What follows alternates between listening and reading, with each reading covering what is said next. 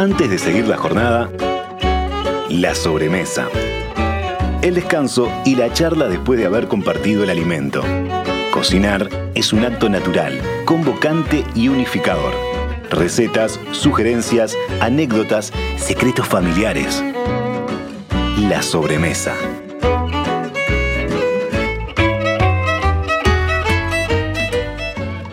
Presenta la sobremesa Productos Gourmet de Alimentos de Ambrosi. Más de 50 años en la mesa de los uruguayos.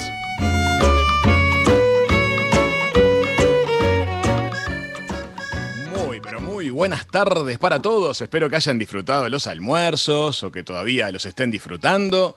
Llegó el viernes, son las 2 de la tarde, llegó la hora de la sobremesa. Mi nombre es mi nombre es Raúl Coe. En la próxima hora vamos a estar conversando sobre gastronomía y la vida alrededor de algunas cocinas profesionales. Vamos a empezar con las presentaciones. Primero, vamos a ir con ella, que nació en la República Argentina, en la provincia de Córdoba. Fue para Buenos Aires, luego aterrizó en el Uruguay, se radicó hace varios años en nuestro país. Es la creadora de Jacinto y de la pizzería Rosa, dos de los restaurantes más lindos de la ciudad vieja de, Montevideo. El año pasado fue la presidente del jurado en el éxito de televisión, el reality de parrilleros Fuego Sagrado. Le damos la bienvenida a Lucía Soria. ¿Cómo estás, Lucía? Bienvenida. ¿Qué tal? Muy bien, muy bien. Muchas gracias por la invitación. Un placer tenerte entre nosotros. Gracias, gracias. Seguimos con uno de los caballeros que nos acompañan. Nació en Montevideo, una larga trayectoria en nuestro país. Ha cruzado fronteras, se lo encuentra radicado en Paraguay, donde ya tiene dos restaurantes, el Mercado Llenard y el Mercado Llenard del Sol, y está a punto de inaugurar el tercero, que se va a llamar Café con Porta. Le damos la bienvenida al gran Jorge Ollenar. ¿Cómo está, Jorge? Yachere, placer estar compartiendo con ustedes. Muchísimas gracias. Completa la mesa. Desde acá. Desde allá, ¿no? Desde acá y desde allá. Uno de los mayores expertos en sushi y en comida fusión que tiene nuestro país. Chef, chef ejecutivo de La Susana, del Hotel Vic, del Gran Hotel de Punta del Este, el creador de Sushi True. Le damos la bienvenida a Dani Sadi. ¿Cómo estás, Dani? Muchas gracias, Raúl. Muchas gracias por la invitación.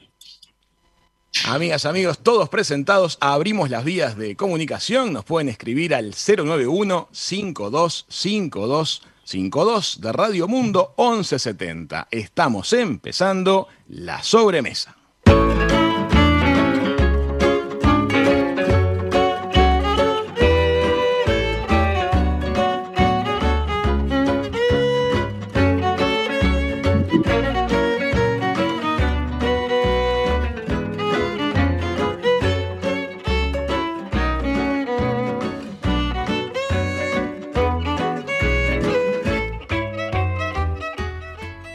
Muy bien, le damos el arranque de la sobremesa. Les invito a que se pregunten entre ustedes, se comenten, se interrumpan. Es sobremesa y así es como nos gusta que se dé. Vamos a, tirar algún primer ingrediente para ver para dónde disparan las respuestas de ustedes. Quisiera que en una primera pincelada eh, nos cuenten cómo se fueron vinculando cada uno al, al mundo de la cocina. Y después de ahí vamos a ir derivando a otros temas. ¿Cómo arrancaste, Lucía? ¿Qué te acercó a la cocina? La verdad que em, yo siempre sentí una cercanía grande con la cocina hogareña, ¿no? Desde mi familia, mi madre, mis abuelas que nos súper impulsaban a eso y además yo desde que fui creciendo y cocinando más, este, me gustaba, me gustaba mucho y sentía como que era un momento de mi que, que me gustaba, lo disfrutaba y además era una cosa recreativa, pero al mismo tiempo que también da mucho amor o placer a otros. Entonces ya como que ese, ese, ese feeling me enganchó bastante. Y después era muy mala para estudiar, entonces decidí o sea, hacer algo que fuera más este, creativo y, y bien seguida. Y ahí eh, estudié cocina en Buenos Aires y después tuve la posibilidad de, de enseguidita empezar a trabajar con Francis Malman y ahí fue como empezó mi camino. Este, y la verdad que, también eh, al principio estaba muy fascinada, me parece, con el hecho de cocinar, lo hice durante mucho tiempo como cocinar constantemente. Eh, y, en un momento, cuando eso ya este, por ahí no era mi, objetivo, empecé a bifurcarme en otras cosas que también son relacionadas a la gastronomía, ¿no? Eh, y a cocinar.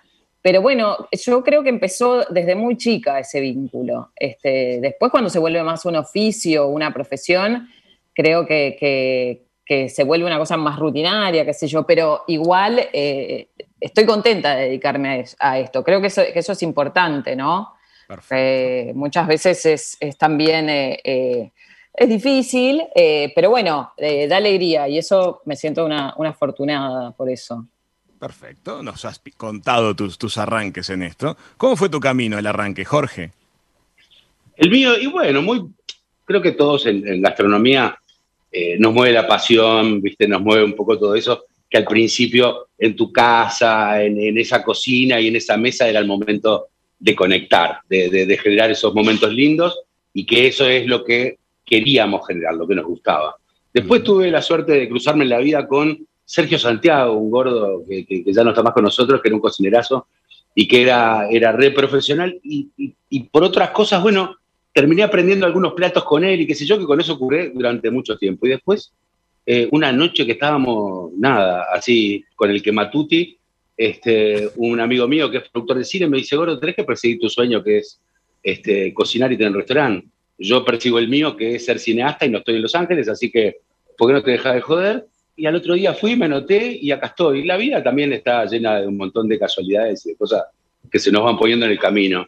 Pero, pero igual que decía Lucía, o sea, para mí soy un afortunado y somos afortunados de poder eh, trabajar, vivir, eh, generar nuestros propios este, eh, negocios y, vivir de lo que nos apasiona, ¿no? O sea, que, que, en vez de picar piedra, como muchos que, está, que cumplen con sus ocho horas y qué sé yo, y bueno, y que los objetivos son otros, nosotros vivimos de lo que nos apasiona, que es cocinar. Perfecto. Dani, ¿cómo fue tu camino? Gran verdad, gran verdad. Eh, bueno, mi, primer encuentro con la gastronomía fue con una chivitería y, era muy joven y, me creía que la, la, aldea se llamaba. Yo tenía 18 años y pensé que era muy fácil emprender un negocio gastronómico y bueno, fue, fue mi primer fracaso en, este rubro y, me costó como 10 años volver a, encariñarme cuando, cuando descubrí el sushi, cuando me enamoré del sushi. Y, y, en realidad empecé a sentir esa pasión que, que, cuando era muy chico yo lo que quería era tener un negocio y, facturar y, creerme que tenía un restaurante y, bueno, la, realidad fue que el amor lo descubrí mucho después, cuando, cuando empecé a sentir lo que hacía, cuando, cuando empiezo a, a disfrutar de que la gente sienta el producto que yo hago. Va como un poquito, un poquito por ahí, ¿viste? Este, y ahí es cuando, cuando a veces me olvido que soy un afortunado, que amo lo que me gusta, porque rezongo con los chicos que trabajan conmigo, o con todo este mundo, o, a veces cuando no dan los números, o bueno, eh, siempre rezongamos, pero cuando enfocamos y nos acordamos de que lo más importante es que nos gusta lo que hacemos, ahí cambia todo el foco y, y volvemos a la realidad. Buenísimo. Dani, ¿cómo fue tu formación? ¿De quién aprendiste tú?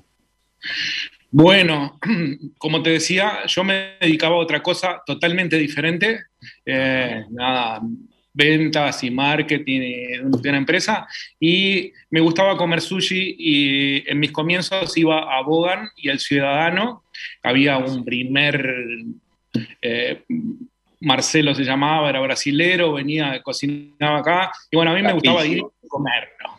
Sí, eh, me gustaba ir y comerlo, entonces me sacaba me sacaba la corbata, me sacaba el, saco y, empecé a darle una mano con algunas cosas. Por supuesto que no tenía ni idea de cocina. Eh, te estoy hablando, en esto ya tenía 30 años, por ahí 20, y pico. Ya, estaba grande para esto.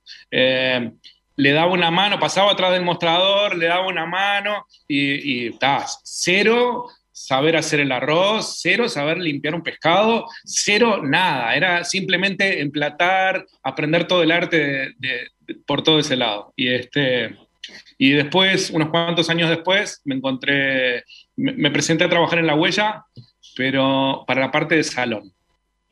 Y casualidad de la vida, el fin de semana de un 12 de octubre, estábamos hasta las manos así, y pasé por la parte de sushi y dije, ¿querés que te dé una mano? Y me miraron y me dijeron, Por favor. Eh, ¿En qué? ¿Viste? Le digo, no, algo aprendí en algún momento y, desde ese momento este, me empecé a entrenar en Buenos Aires, eh, pasé cinco años trabajando en la huella en la parte de sushi y, y en invierno iba a Buenos Aires, hacía una pasantía durante todo el año, que, cosas que ya no, no suceden más en la gastronomía, eh, por lo menos en este país. Y bueno, volví en el invierno, trabajaba, eh, aprendí con, coreanos, con japoneses, con chinos, diferentes técnicas y diferentes cosas. Y, este, y, y mi, y sigo aprendiendo todo el tiempo, ¿no? Y mi primera barra de sushi fue en Cru Cocina con, con el gordo, justamente.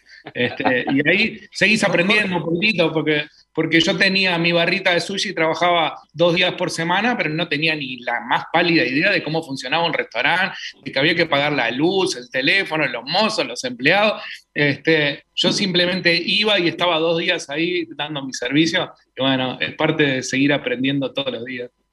Me gusta mucho que, los tres han mencionado en sus primeras respuestas eh, a otras figuras de la gastronomía, en el Malman en el caso de, Lucía, eh, Sergio Santiago mencionó Jorge y Marcelo menciona a Dani, que fueron de alguna manera eh, sus mentores, fueron de quienes ustedes absorbieron ese primer empuje de, información y de conocimiento. ¿Sienten que ahora ya son ustedes mentores de otros en sus restaurantes? Sí. Sin duda, ¿no? Sin duda. Vamos por orden. ¿Cómo lo, ves, ¿Cómo lo ves, Lucía, tu transmisión de conocimiento? Yo creo que sí, eh, me parece que es lo más difícil de aprender eso, como poder eh, este, ¿no? Eh, transmitir conocimientos, transmitir tu, tu forma de trabajo. Y creo que es lo más valioso, ¿no? Cuando uno le puede pasar a, a alguien, este, eh, ¿no? Más allá del oficio de cocinar, eh, lo mismo que hablaba también Dani, ¿no? Los mozos, hay, hay toda una estructura enorme que, es muy difícil eh, llevar un restaurante, ¿no? A largo plazo. Entonces, para que todo eso funcione, hay muchas cosas que tienen que ser transmitidas. Y, a mí me pasa mucho cuando entra gente a trabajar a, a Jacinto, ¿no? O a Rosa, que cada lugar tiene su forma de trabajo. Entonces, eso, eso es importante transmitirlo. Y a veces, no sé si a, Jorge y a Dani les pasa, pero a veces te podés dar cuenta de, la calidad de un cocinero o de, de un, eh, o de un mozo de la manera que empiezan a preparar su mise en place o que se, eh, ¿no? se, programan para empezar un servicio. Porque eh, eso para mí es lo más valioso, ¿no? Después eh, ponerte, ser, ser, más creativo, menos creativo, esas cosas también se van ganando con el tiempo, ¿no? Descubriendo tu forma de, cocinar, qué es lo que querés transmitir, a qué te querés dedicar, este, a qué tipo de gastronomía. Eh, pero sí, ojalá que sí, o sea, me quedé pensando en eso. Eh, creo que sí. Sin duda. Este, no, pero bueno, yo lo recuerdo a Francis y a, y, a, un montón de gente que trabajaba con él, ¿viste? Las cabezas de equipo que muchas veces la llamamos nosotros, ¿no? Porque es, mucha gente la que trabaja a veces en emprendimientos. Era gente que ya tenía su forma de trabajo y así la transmitía. Y toda esa gente para mí fueron como eh, llenadores de, espacios este, ¿no? y de información muy, muy importantes. Perfecto. Jorge, ¿cómo lo has vivido? ¿Cómo lo vivís? A ver, yo creo que sí, que sin duda somos mentores, todos somos mentores, todos somos eh, lideramos, porque no somos jefes, porque eh, para, para, manejar un restaurante, para estar en gastronomía, la gastronomía es una experiencia que envuelve desde la música, la decoración, la iluminación, el plato, cómo están platados, los sabores, el proveedor, y, mil cosas más como, como más, más, mundanas, como puede ser la contabilidad, etcétera, etcétera. Ahora, de alguna manera, eh, vos al que, al que le pagás por sus ocho horas, vos le das cierta cantidad de dinero y él eh, trabaja. Ahora, después, cuando vos querés que sangre en tu trinchera, que sea parte de tu equipo, que, que, deje ese sudor, ese plus, y eso, bueno, nuestro compromiso es este, justamente eso, darle algo de plusvalía a, a, eso que el tipo está dejando en la cancha. Entonces, nosotros y nuestra obligación es dar lo mejor de nosotros mismos para transmitir eso. Que muchas veces, a ver, vos estás tratando de, no sé, de enseñarle a hacer eh, un plato, no sé, de la gastronomía italiana, española, qué sé yo, que, que, hay que entender que comer es un hecho cultural, este, y que muchas veces vos lo estás tratando de, transmitir a alguien que, yo qué sé, que arrancó en la bacha, como arrancamos muchos, ¿me entendés? y, que, pero bueno, pero el tipo no tiene el background cultural que de repente tenés vos que vas a comer a restaurantes, que viajás, eh, que lees, que tenés acceso a revistas y qué sé yo. O sea, él come en la lomitería, él come en la chivetería, él come su hamburguesa en el qué sé yo. Entonces, vos también tenés que tratar de transmitirle, de hacerlo soñar, de llevarlo en ese viaje de, a través de aromas, de sabores y, de la imaginación a qué es lo que vos querés que el tipo plasme y logre en ese plato, o qué es lo importante del risotto, o por qué se mueve el arroz, o por qué es con manteca y no con aceite de oliva, y qué sé yo, que tiene que ver con muchas cosas más que son un hecho eh, cultural. Sin duda somos mentores. Hay algo muy lindo de lo que estás diciendo, muy notorio, que es que cuando un equipo de trabajo siente que está creciendo a nivel personal por estar siendo parte de ese equipo de trabajo, se generan liderazgos muy sanos, ¿no? Es que, es que vos, a ver, yo siempre digo, a mí cuando me vienen con un currículum, tipo, no, la entrevista de trabajo, me vienen el currículum, yo trabajé con no sé quién. A ver, sí, la experiencia suma, eh, la inteligencia suma, la creatividad suma, eh, eh, todas las capacidades suman. La que multiplica es la actitud. Entonces, este, de repente yo, más que buscar a uno que tenga mucha experiencia, que trabajó con no sé quién y que ay, es un fenómeno bárbaro y me estoy trayendo el pase de Maradona, y yo prefiero uno que tenga actitud, porque yo con esa actitud puedo trabajar. Yo esa actitud la puedo hacer crecer. Yo, eh, eh, esa me va a multiplicar. Entonces, eh, nuestro trabajo, desde, y, mucho más en estos trabajos que, que, que, no tienen el 2 más 2 es 4. En gastronomía, el día que pones un restaurante es una manguera que tiene 100 pinchazos y que vos empezás a, a, tapar, ¿me entendés? O sea, no, no, no es como ah, bueno, yo compro tanto, vendo seguro, eh, y tanto seguro vendo y multiplico por tanto, y esto es X. No, gastronomía y cada restaurante es un mundo.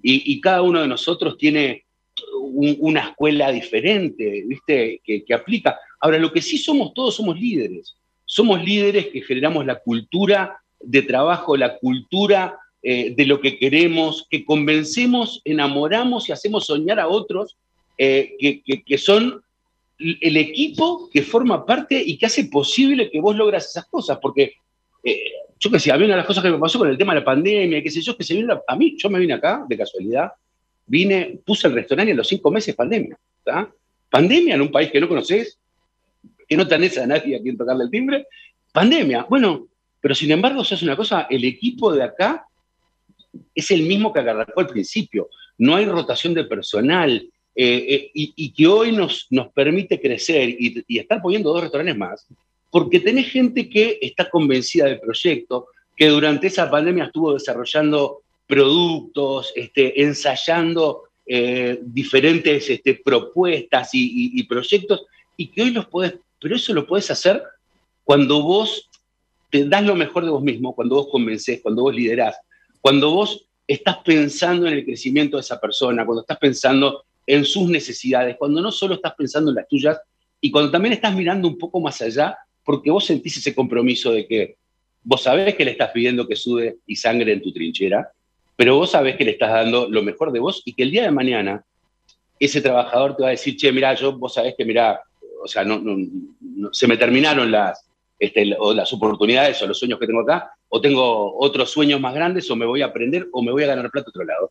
Vos lo único que tenés que hacer es festejar que vos fuiste partícipe de ese crecimiento de esa persona y, listo, ¿viste? Y es como, bueno, vamos arriba. Este, Y yo creo que todos somos. Dani, por ejemplo, yo tengo clarísimo, Dani es un tipo que así como decía él, que en Cru fue la primera barra de sushi que tuvo, y qué sé yo, pero Dani tiene el sello también de Marcelo, que fue el primero que yo comí, eh, con el primero que comí sushi. Y, yo como sushi con Dani, punto. Pero ¿por qué? porque para mí Dani tiene como un compromiso, un amor, un respeto por lo que hace muy particular. Este, que, que, es el que yo vi en el primer sushi man que me hizo, y mira que no soy ni amante ni especialista de nada, pero para mí Dani, a mí Dani me convence en lo que hace y por eso además nos conocemos hace muchos años. Vamos con Dani. Dani, ¿cómo vivimos ese proceso? ¿Vos bueno. llegó tu momento de enseñar?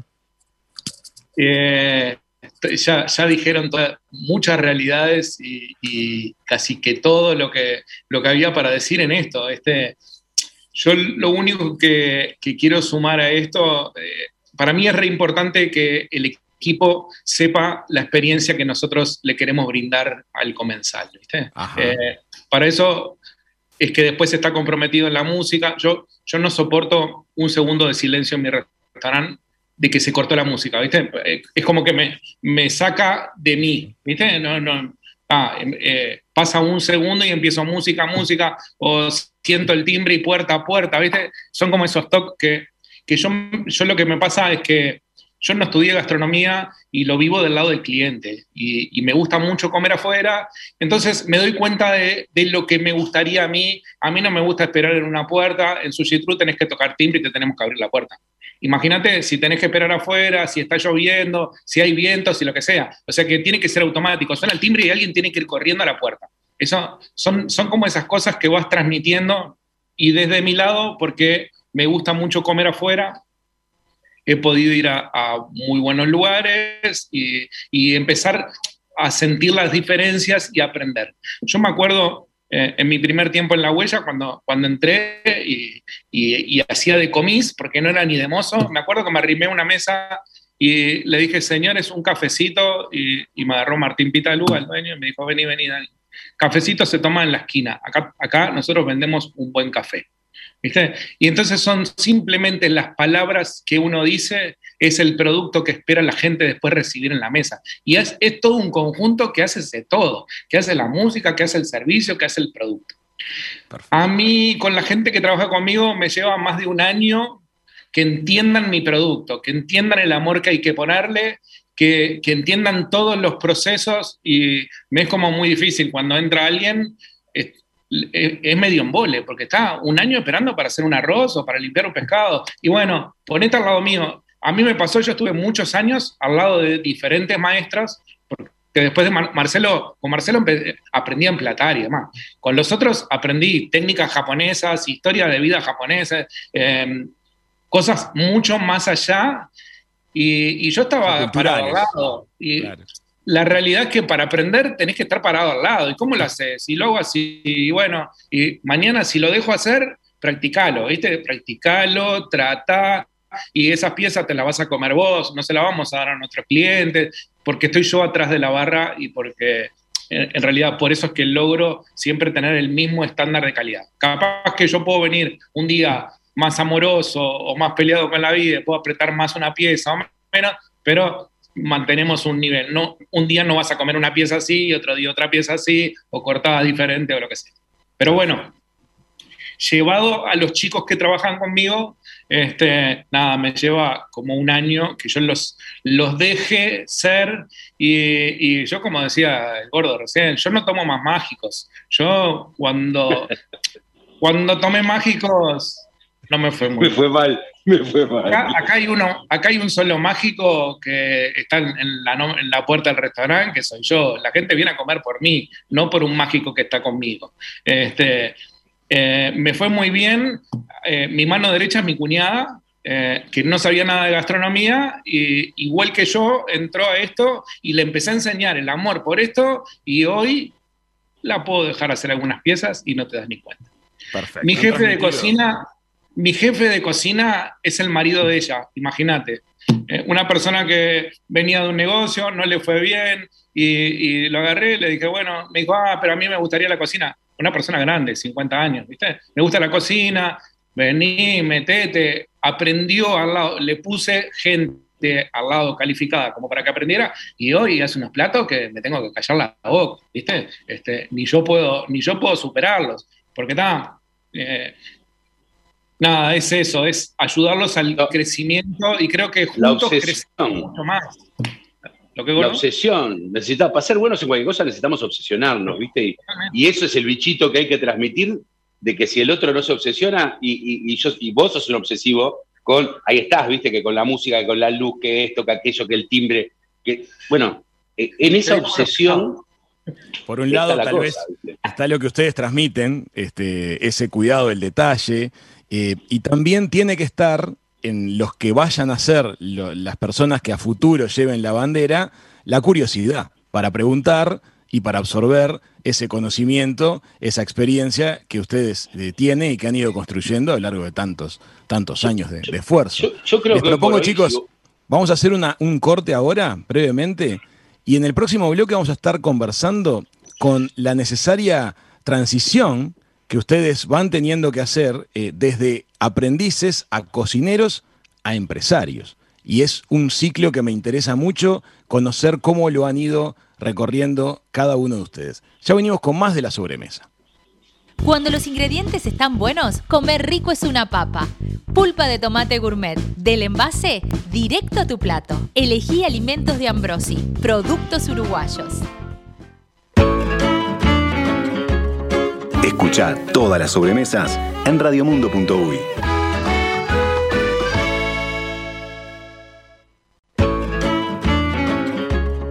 Participa de la sobremesa. WhatsApp 091 52 52 52. Arroba Radiomundo 1170 en Twitter y en Instagram.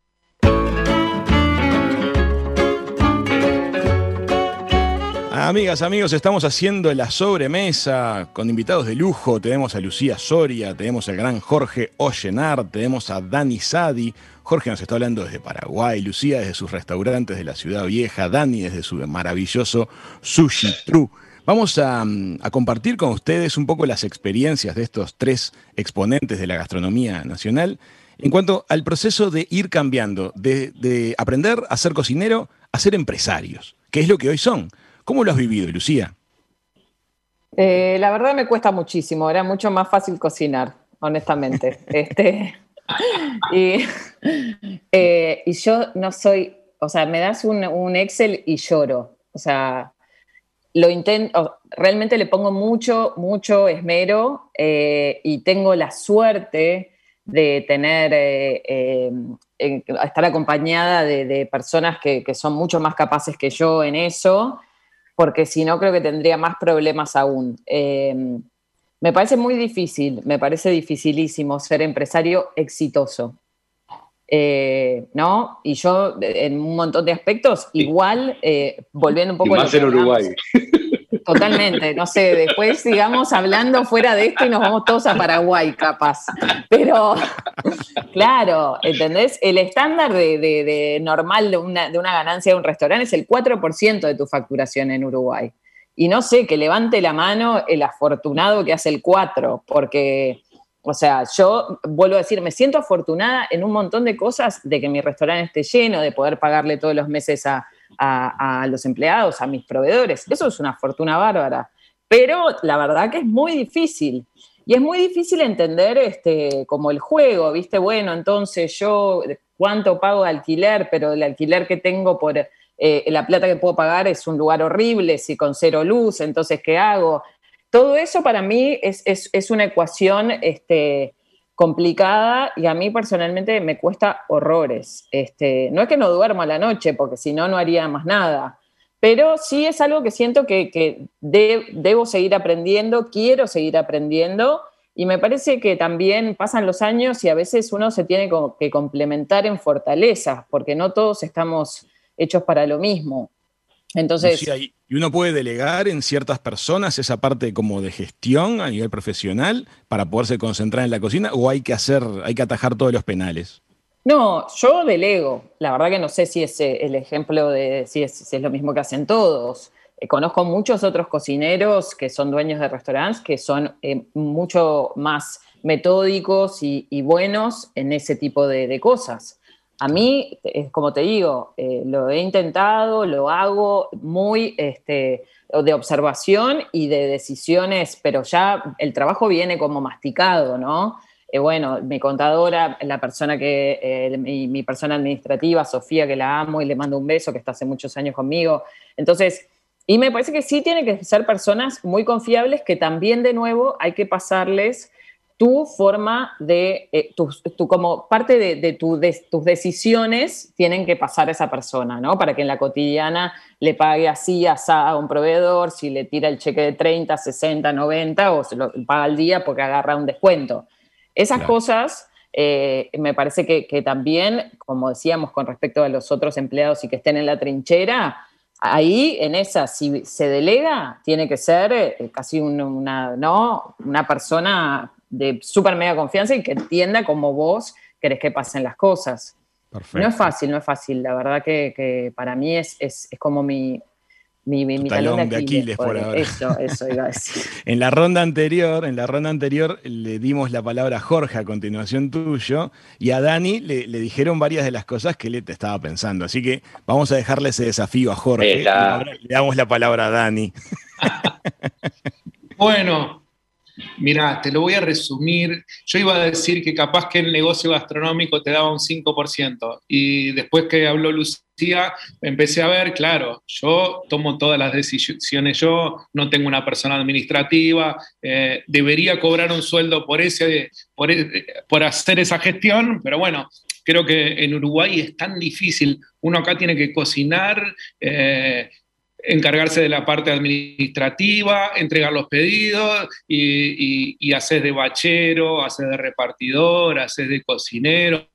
Este, todo el tiempo tenés que hacer de todo y, convertirte como, como, en el hombre pulpo para, sostener una empresa gastronómica, si no, estás como siempre en, la parte roja, ¿viste? ¿Y por qué este mes no sacamos plata ahí? Porque capaz que delegué mucho. Este, eso me pasa en mi caso. Y este, y yo estaba haciendo la cuenta, Sushi True creo que cumple ocho años o nueve años, ahora el 25 de mayo.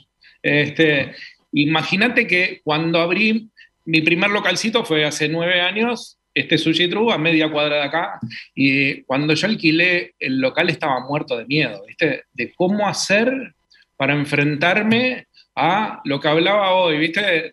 tengo que pagarle un mozo, tengo que pagar el teléfono, tengo que pagar todas las cuentas, el alquiler. Eh, más o menos yo tenía armado eh, una estructura de, de, catering, o sea, le vendía muchos catering, trabajaba para eventos y más o menos podía sostener algo. Pero el abrir todos los días y esperar que el timbre suene y que el cliente entre, ¿viste? Es muy diferente que, tener ya armado y pensado, bueno, tengo una fiesta tal día, tal otro, eh, hoy, mañana pago una, extra y vamos como para ese evento.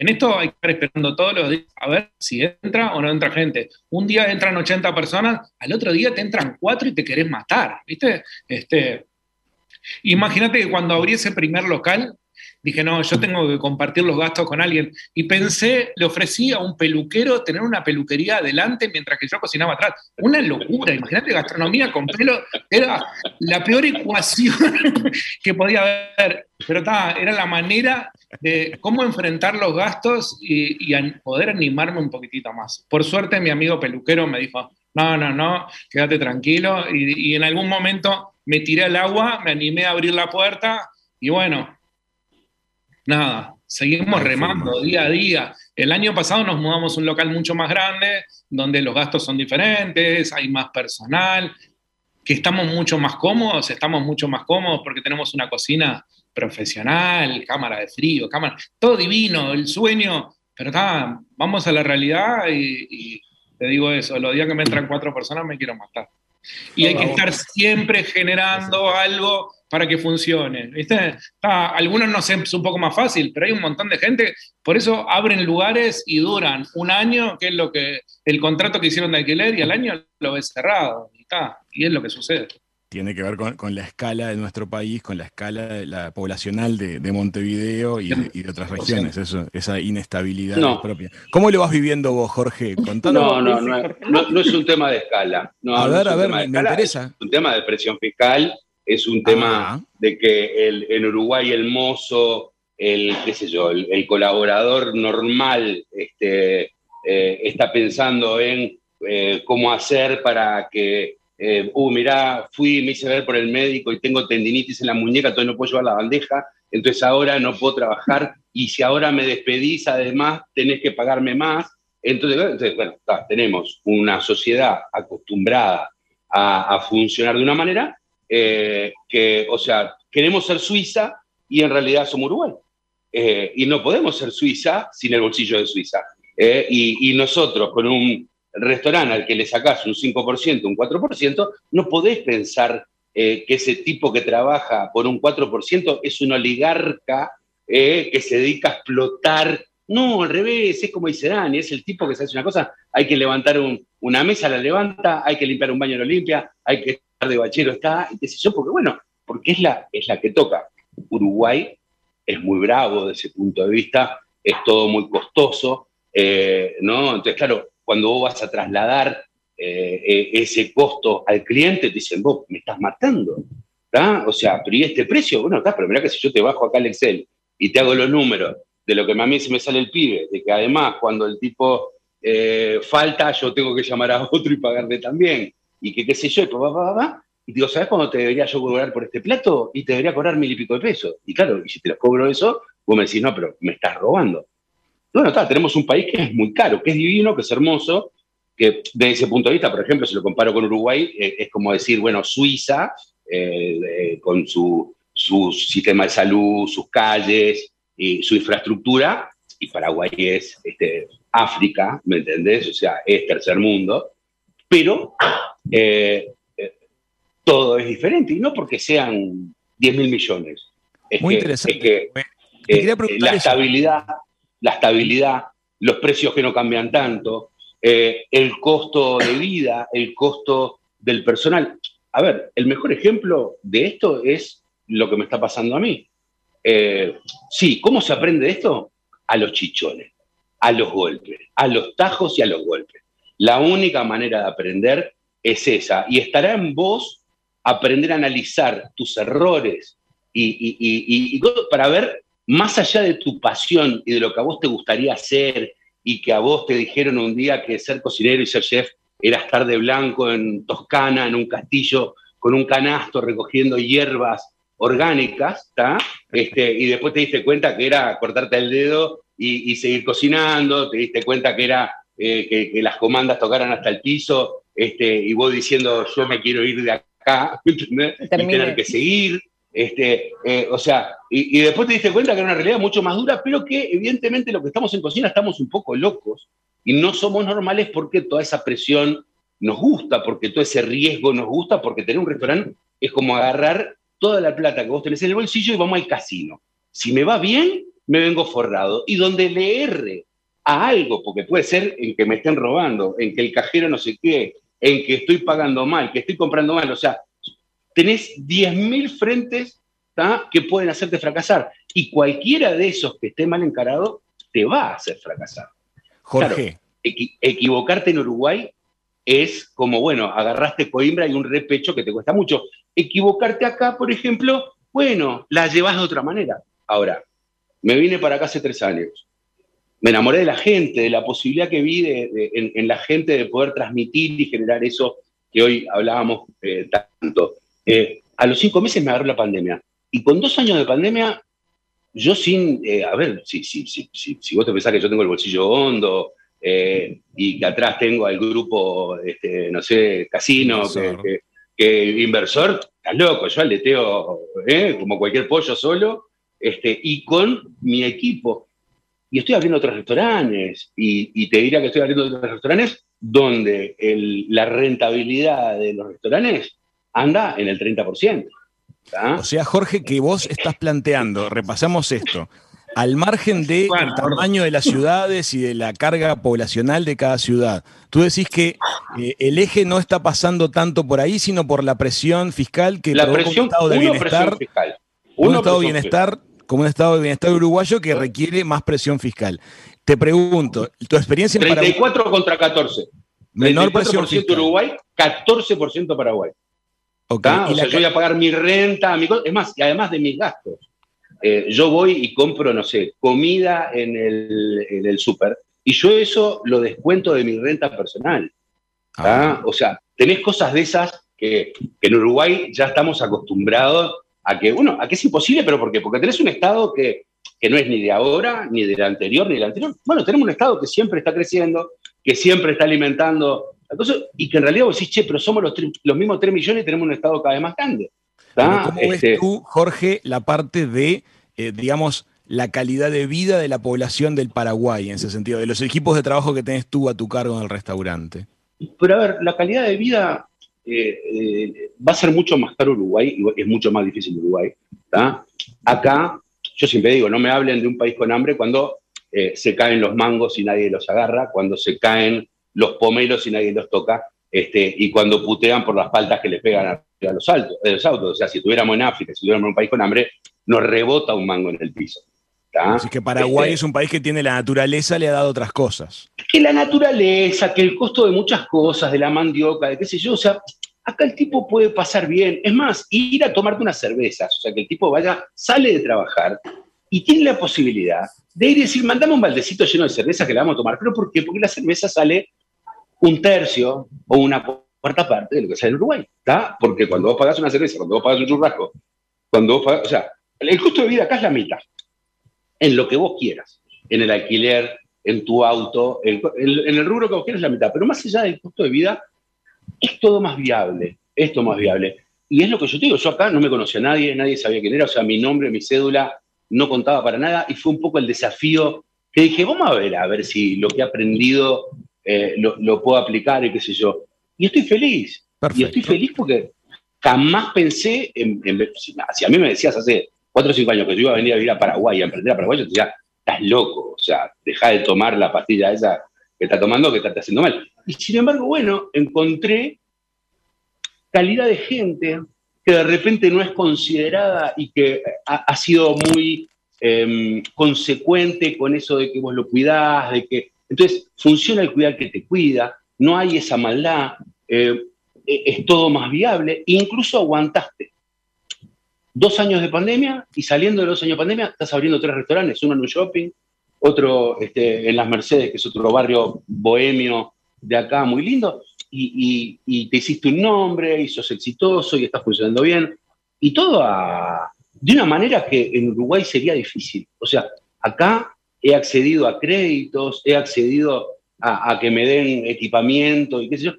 Eh, cosa que en Uruguay, yo qué sé, sí y no.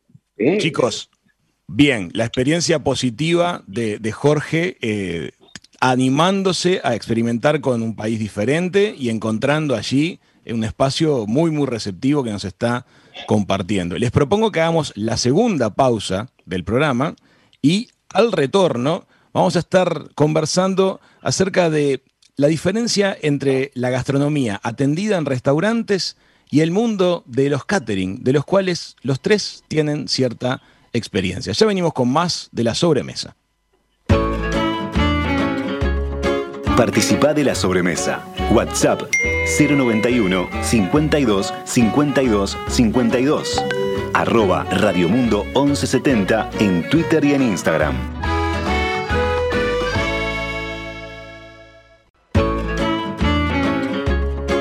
Escucha todas las sobremesas en radiomundo.uy.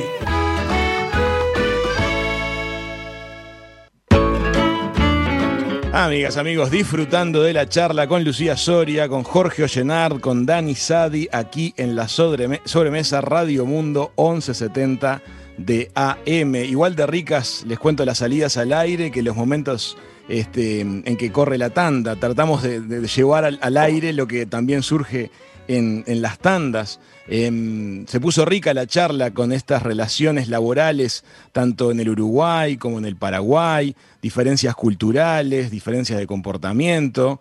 Em, para pensar, ¿no? De repente habría que tomar algunas sugerencias, especialmente las, las, del aspecto técnico, la disponibilidad de préstamos, esas devoluciones impositivas, cosas que seguramente debiéramos de pensar en aplicar para poder viabilizar más el, desarrollo de, de nuevos emprendimientos en Uruguay. Y ahora que todos contaban acerca de lo difícil del lado B de llevar un restaurante.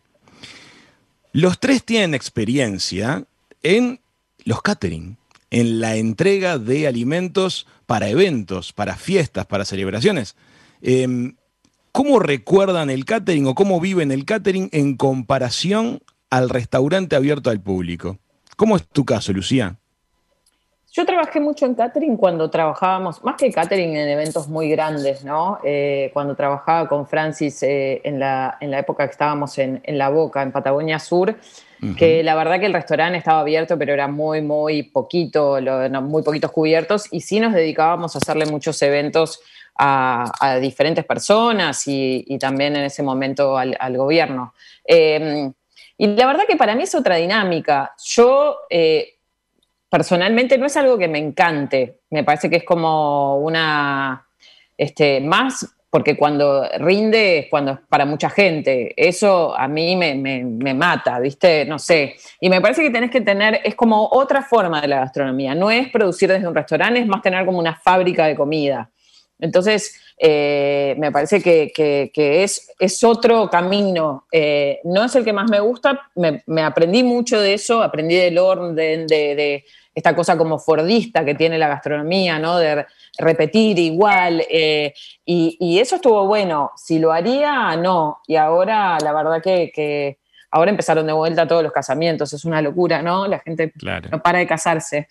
pero, pero bueno, me gusta más esa cosa de del restaurante y, de la diaria eh, y de hacer otras cosas. Este, pero bueno, eh, fue una linda experiencia. Bien, bien. Dani, ¿cómo es tu, relación con esa dualidad, catering, salón de restaurante? Eh, a mí me gusta el catering porque es, es un día intenso de trabajo, es, es, más manejable. Acá el que tiene más experiencia de todo esto es el gordo. Y, al final. Ahora, Raúl, te cuento, al margen de todo esto, mi señora trabajó con él en el catering más de, no sé si fueron 12 años o 15 años. Un montón. A mí lo que me pasa, mi señora es repostera. Un amor, un amor de persona, además, un amor. Mi señora es repostera y yo vengo acá y le digo, haceme 20 postres para el restaurante y me mira con la una cara. Porque está acostumbrada a hacer de a 5.000, de a 4.000, ¿viste? Pedime, me dicen, pedime 400, pero no me pidas 25, 30, ¿viste? Para mí es otra manera de, trabajo totalmente diferente, eh, es válida igual. Yo no sé si no es, te diría que por momentos hasta más riesgosa, porque es como es todo, todo sucede mucho más rápido, todos los números parecen un montón y tenés que solucionar un montón de cosas y traer, contratar, y, y, después cuando vas al número, a ver, tenés que ver la realidad. Este, ¿Sabes mucho más de esto? Ya te digo. Sin duda. mucha adrenalina, mucha adrenalina en esos días clave en lo cual se juega todo y todo es inolvidable aparte, ¿no? Lo que sale bien y lo que sale mal. Jorge, hablanos de catering. A ver, yo creo que es como hablar del cine y del teatro. Eh, el, restaurante es el teatro, esa cosa y ese relacionamiento con tu público ahí cara a cara, eh, esa cosa de que vos cocinaste y vas a tener el feedback de, esa, de esos ojos que le brillaron de felicidad. De, a mí el otro día me dejaron una cartita, eh, una señora, Alicia, ¿me entendés? Que le puso señor Jorge, no sé qué le ponen a la salsa de los ñoquis negros, pero, pero me llevó a mi abuela, a mi infancia y a momentos muy bueno, para mí eso fue la caricia más grande, bueno, y eso es el restaurante. Y lo otro es, lo otro es cine, o sea, lo otro es, volvemos a hacer la toma, qué sé yo, la mega producción con eh, luces, esto, qué sé yo, porque es todo para ese día, entonces, bueno, eh, lo, haces, no lo podrías bancar todos los días, porque vos no podrías gastarte, no, no sé, los 50, 100 mil dólares que te sale de tu casamiento eh, todos los días, así que es, es algo como irreal. Y claro, y obviamente también es algo que pierde esa magia y ese cuidado eh, que, tiene eh, lo que yo tengo en mi restaurante, donde, donde, es más, donde estoy como en el teatro, que yo no puedo repetir esta toma, que yo eh, te tengo que hacer a vos y, transmitirte esto y toda esa sensación, y, que tengo que cuidar en, in situ y en ese momento, no puedo decir, chicos, vamos de nuevo con la toma que, mira, mejorame las luces, Este, o bueno, no, ahora poneme música, ¿viste? Porque salió mal, entonces borramos esto. Pero también tiene otro toque que es la responsabilidad, porque yo no te puedo decir a vos, mirá que, uh, vos sabés que me quedé sin gas, eh, te hago el casamiento, el, resto de la comida te la mando el domingo que viene, ¿eh? porque hoy vos sabés que, y no es culpa mía, es culpa del, gas, es culpa del, del hielo. Y, ahí es como, bueno, el show debe seguir, the show must go on. Entonces yo he calentado, eh, yo qué sé, pollo para 500 personas, poniendo arriba de alcohol azul, y unas mega llamas, ¿me entendés? Y, decir, oh, porque yo no te puedo ir a decir que en el club de la Fuerza Aérea el médico no tenía la llave para cambiar el gas o le saltaba la llave térmica de las hornos. No sé, resolvelo, papá. resolvelo porque es mi casamiento y a mí yo no le puedo dar excusa a... Entonces, bueno, tiene como, tiene como eso. Y tiene el mismo problema que hablábamos antes, o sea, de lo que hablaba Dani, que sí, que de repente, claro, en una época así, era como algo mucho más certero y mucho más seguro, donde vos ibas, esto es lo que ibas a gastar, esto es lo que, este día contraté tanta gente, los números te daban.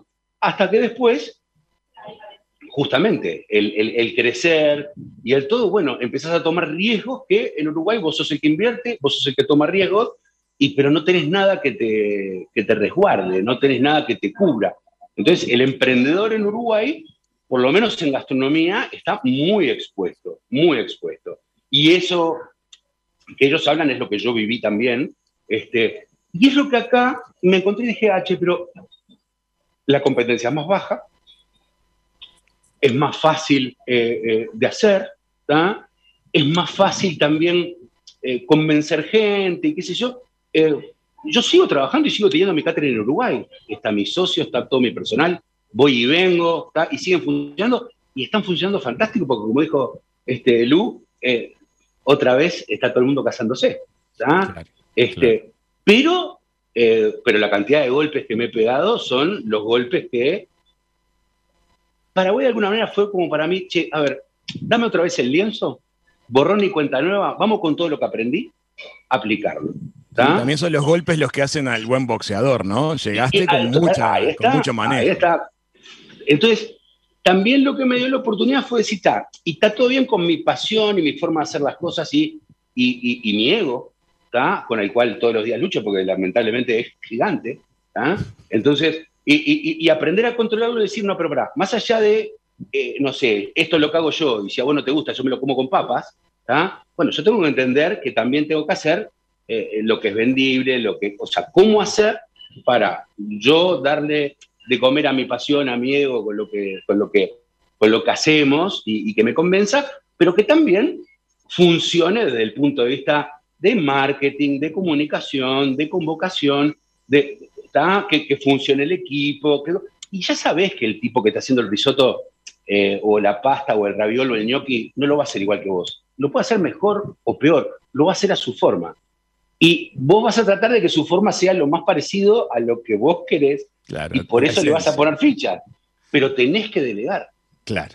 Yo no puedo estar en. O sea, yo estoy en todo, pero no estoy en ninguna metido. Yo no me estoy quemando la panza en los fuegos. Yo no estoy en la parte de administración, sin embargo, cada, cada pago pasa por mí. ¿entendés? Yo no estoy en la parte de comunicación, pero sí eh, soy el que la hace. Está bien. Después está. Hay que hacer hombre orquesta. Y es que tenés que hacer, y es lo que tenemos que hacer, porque además nuestro métier involucra tantas cosas, tantas habilidades, tantas, tantas áreas, tantas, tan diferentes, que es imposible que vos tengas a alguien que pueda, toma mucho tiempo, como decía Dani, tener a alguien que te interprete, que forme parte de, eh, y que termine actuando, sí con su impronta, pero a tu manera. Este, eh, eh, entonces, empezar a delegar no es fácil. No es nada fácil. Les voy a pedir lo siguiente. Se nos ha ido el tiempo, ya estamos en las 3 de la tarde de esta lluviosa y preciosa. Nos vemos, el, nos vemos el viernes que viene. Es para seguir, la verdad. Les voy a pedir una frase más a cada uno de ustedes con un mensaje para quien esté decidiendo en este momento eh, aprenderse, eh, ponerse a estudiar gastronomía o para quien esté pensando en arrancar un emprendimiento gastronómico, pero en una frase. A ver ¿Con qué se descuelgan? Lucía, ¿qué le dirías a esos dos casos? Bueno, una vez ya lo dije hace mucho tiempo en una revista, pero para mí, no, comprate un parking es el primero, pero no, eh, es muy específico de, la ciudad vieja, ¿sabes? Eh, no, me parece que, bueno, es un, eh, si realmente te apasiona, que lo hablamos mucho, hacelo, rodeate de personas que te ayuden en tus, eh, por ahí, debilidades o, que te puedan complementar con sus fortalezas para hacerlo bien. Y, hay que estudiarlo bien, eh, no, no lanzarse como una aventura, ¿no? La, experiencia que contaba Dani, eh, no es una aventura fabulosa. Lo puede ser. Cara. Claro, eso es una cara, pero no es toda la moneda. Bien. Entonces, no sé si fue una frase sola, pero bueno. No, pero está bien, cautela. Estás proponiendo. Cautela, cautela, cautela. Aprender, rodearte de gente que sepa y cautela. Exactamente. Eh, Dani, una frase. Yo te voy a decir un dicho de un gran amigo, Gastón Jelicic. A ver. consejo al que quiere invertir en gastronomía, dame 10 mil dólares y te digo todas las razones por las cuales no tenés que abrir un negocio, negocio gastronómico y te vas a ahorrar un montón de plata. Esa es la, que, la definición que más me gusta de todo esto. Eh, no, está bien, la gastronomía te tiene que gustar y la tenés que vivir y sentir adentro para hacerla. Si no, pensalo, está bien, un negocio, pensalo como un negocio eh, diferente, ¿viste? Es una casa de hamburguesa, otro negocio que que está dentro de la gastronomía, pero no es una gastronomía de alto nivel. La gastronomía de alto nivel es como mucho más difícil de sostener en el tiempo. Perfecto. Jorge, me tenés que prometer una frase. Si te gustan los duraznos, bancate la pelusa. Esa. o sea, no me venga con, después con, ay, yo pensé, si te gustan los duraznos, bancate la pelusa. Afrontate. Voló el tiempo, un placer conversar con Lucía Soria, con Jorge Ollenard, con Dani Sadi. Vamos a estar la semana que viene aquí en Radio Mundo 1170 cuando llegue el viernes, termine el almuerzo y llegue el momento de conversar y compartir la sobremesa. Hasta la semana que viene. Chau, chau. La sobremesa se repite los viernes a las 21 horas y los domingos a las 13.30